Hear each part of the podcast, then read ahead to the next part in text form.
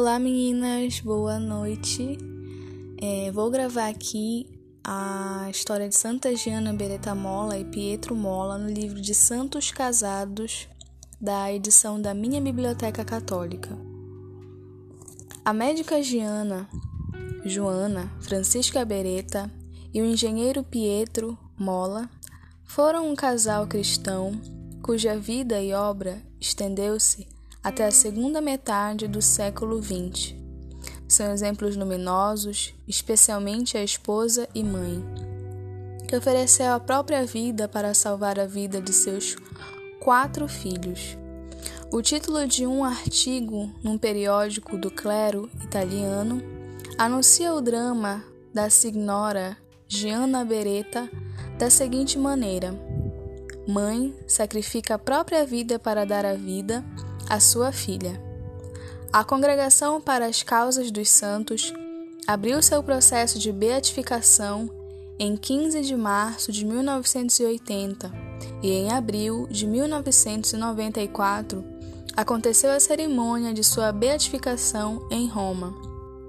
Em 2004, foi canonizada pelo Papa João Paulo II. Gianna Beretta nasceu em 4 de outubro de 1922 em Magenta, ao norte de Milão.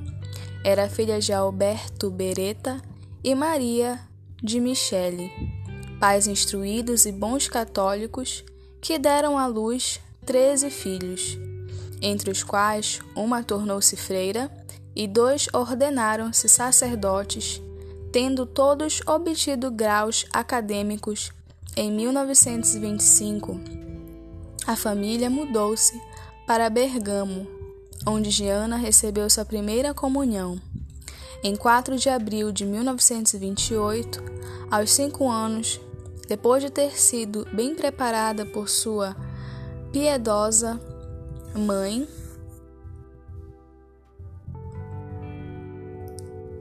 e sua irmã mais velha, Amália, em 9 de junho de 1928, e 30.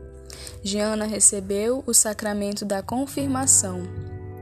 Esses dois sacramentos foram mencionados especificamente porque tiveram importância fundamental para ela, como provaria a vida edificante daquela menina no futuro. Em março de 1938, Giana realizou exercícios espirituais que também lhe marcaram profundamente. E ela tomou uma decisão dupla, que para sempre manteria. Prefiro morrer a cometer um pecado mortal. E quero fazer tudo por Jesus. O falecimento de Amália, sua irmã mais velha, aos 26 anos, pode ter incentivado Giana a adotar tal postura. Entretanto, sua principal influência foi o exemplo de sua mãe, que levava diariamente os filhos consigo à missa. E assim que eles cresceram o suficiente, a balaustrada da comunhão, se as crianças assim o quisessem. A família mudou-se novamente em 1937, desta vez para Quinto Almer, na vizinhança de Genova. Ali, Giana frequentou a escola secundária e ganhou seu diploma em 1942. Este mesmo ano fatídico trouxe-lhe dois pesadelos fardos, que a desafiaram a alcançar uma maturidade espiritual ainda maior. Sua mãe faleceu aos 55 anos e seu pai a seguiu quatro meses depois, em 10 de setembro de 1942.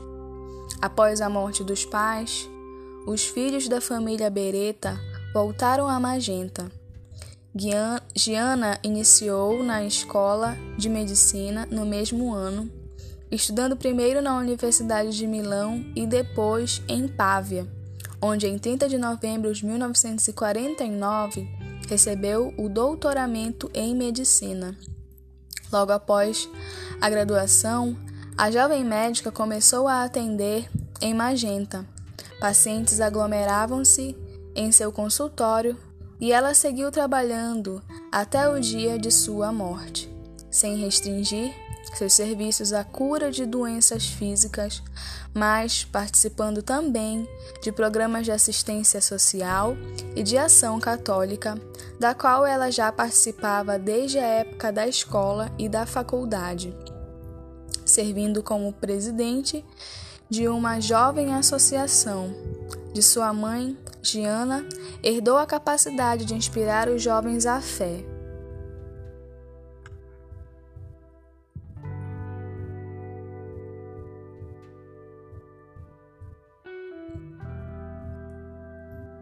A fé católica. Com frequência organizava retiros e exercícios espirituais, encontros sociais, excursões e caminhadas com grupos de adolescentes católicos. Pouco tempo depois, entretanto, Giana já não se satisfazia com a prática da medicina. Ela queria se tornar missionária no Brasil. Um de seus irmãos já estava atuando no país como missionário. Ela também havia estudado medicina, mas entrou para os capuchinhos como, como padre Alberto e foi ao Brasil evangelizar a população indígena. Outro irmão, que se graduara engenheiro civil, partiu em sua companhia, ajudando o padre Alberto a construir um hospital na floresta tropical. Ali, justamente como a jovem doutora Giana Beretta havia planejado, um vasto número de iniciativas aguardava pelos esforços da, da médica e missionária. Enquanto isso, houve um encontro inesperado entre Giana e um rapaz que pensava exatamente como ela, o engenheiro Pietro Mola. Ainda estudante de medicina, Giana o havia visto algumas vezes. Ele fora promovido a um posto importante em um grande em uma grande indústria e depois tornara-se gerente geral. Como médica, Giana ocasionalmente tinha de lidar com o Sr. Mola, uma vez que ele fazia trabalhos voluntários em vários projetos sociais em Mesero Magenta e também estava bastante envolvido na ação católica. Inicialmente, o engenheiro não impressionou a jovem médica, já ele, por sua vez, ficou bastante impressionado com ela. Depois de encontrá-lo algumas vezes, Giana começou a vislumbrar no horizonte a possibilidade de casamento. Ela ainda se perguntava qual seria a vontade de Deus para a sua vida, já que, como médica missionária no Brasil, poderia ajudar muitas pessoas físicas e espiritualmente, e, junto de seu irmão, conduzir conduzi-las a Deus. E por outro lado, como esposa e mãe, poderia dar o dom da vida a seus filhos e criá-los para amar e louvar a Deus. O que fazer? Giana rezou muito durante essa época e pediu a seus amigos e irmãos que fizessem o mesmo. Com novenas,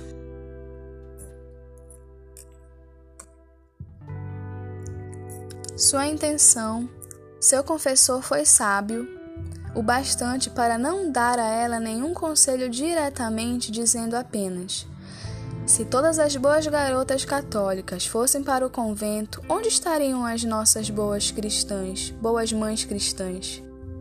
Então chegou o mês de dezembro, dezembro no ano mariano de 1954, em que foi comemorado o centenário da definição oficial do dogma da Imaculada Conceição pelo Papa Pio IX.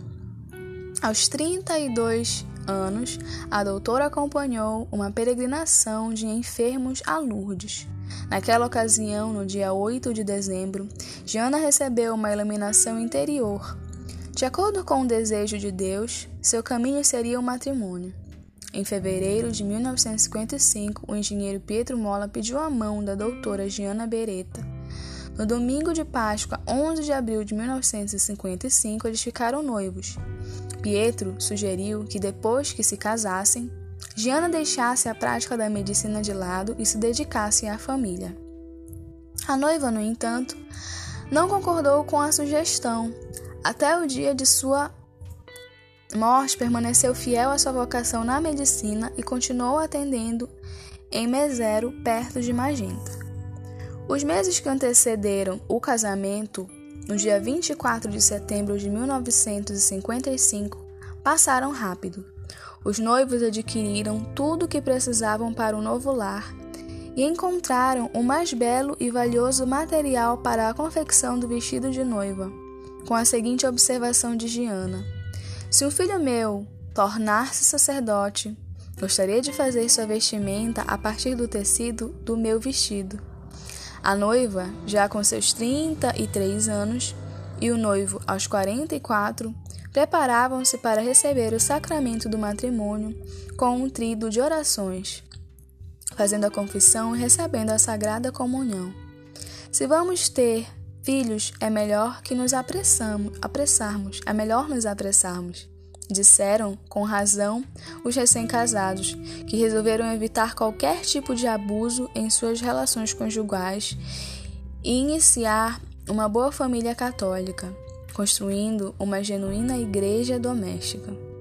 Depois da lua de, depois da lua de mel que os levou à Cilícia, via Roma, eles se mudaram para a nova casa e fizeram a consagração familiar ao Sagrado Coração de Jesus, prometendo rezar o terço juntos diariamente, e assim fizeram, mesmo quando tinham de viajar, algo que às vezes Pietro precisava fazer devido a seus negócios para a Alemanha, Grã-Bretanha, Dinamarca, Suécia e Suíça.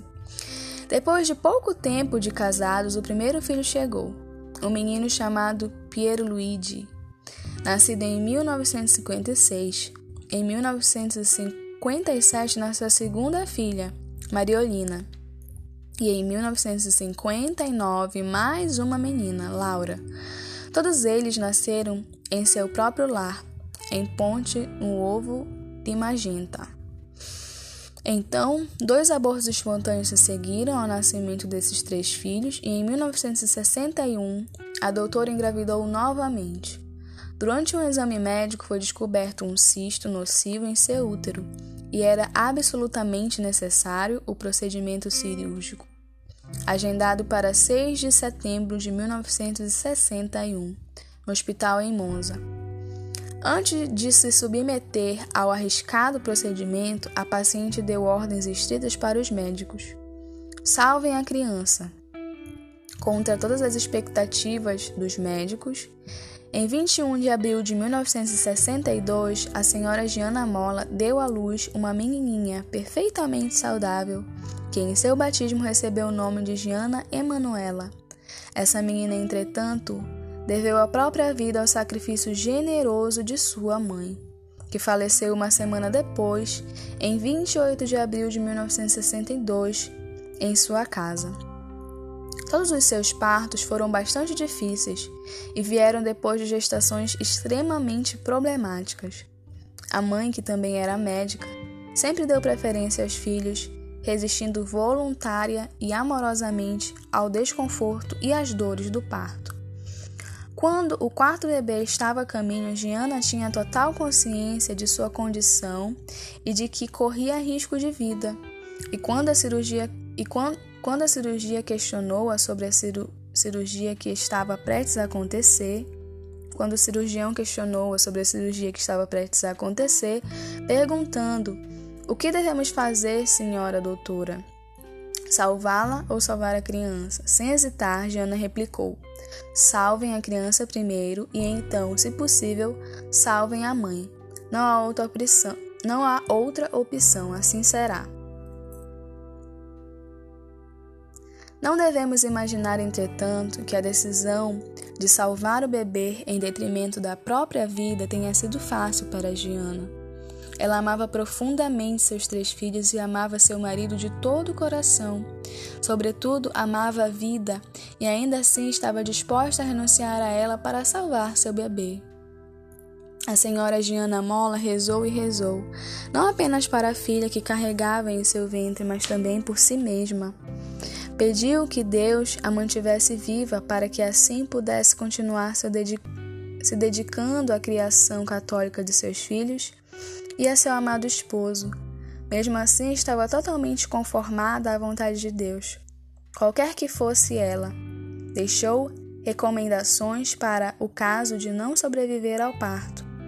Pediu a Zita, sua irmã, que era farmacêutica, que tomasse conta de sua casa e seus filhos após sua morte. Pediu a sua irmã, Virgínia, que era freira e trabalhava como missionária na Índia, que solicitasse a sua transferência para a Itália para também ajudar na criação de seus filhos.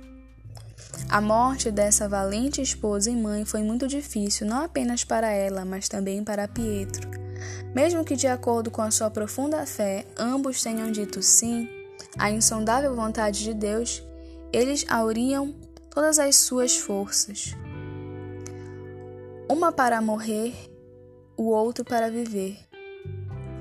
Da graça, dos sacramentos e de, um, e de muita oração. Giana recebeu das mãos de seu segundo irmão sacerdote, Giuseppe, os sacramentos de unção dos enfermos, da reconciliação e da Sagrada Eucaristia. Pediu então que Pietro a deixasse falecer em casa, não no hospital, mas no quarto para o qual ela havia se mudado sete anos antes, como noiva, e iniciar a sua doce vida familiar. Embora estivesse próxima da morte, a paciente foi levada para casa à noite de ambulância e faleceu na manhã de 28 de abril de 1962.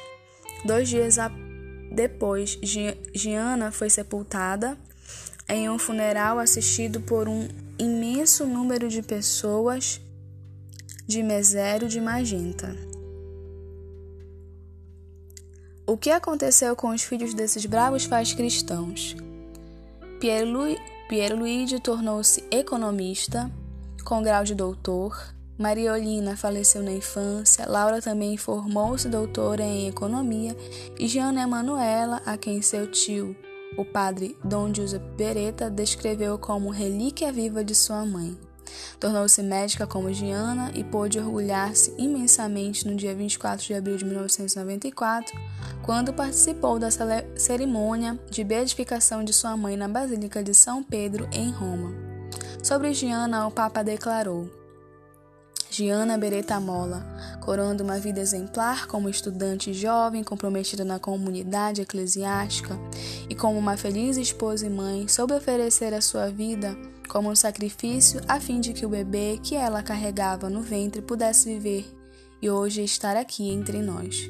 Como cirurgiã, ela estava consciente do que esperava, mas não titubeou diante do sacrifício quando deparou-se com ele, confirmando dessa forma a natureza heróica de suas virtudes. Em nome do progresso e da modernidade, Valores como a fidelidade, a castidade e o sacrifício, em que muitas esposas e mães cristãs se destacaram e continuam se destacando, estão se tornando obsoletos.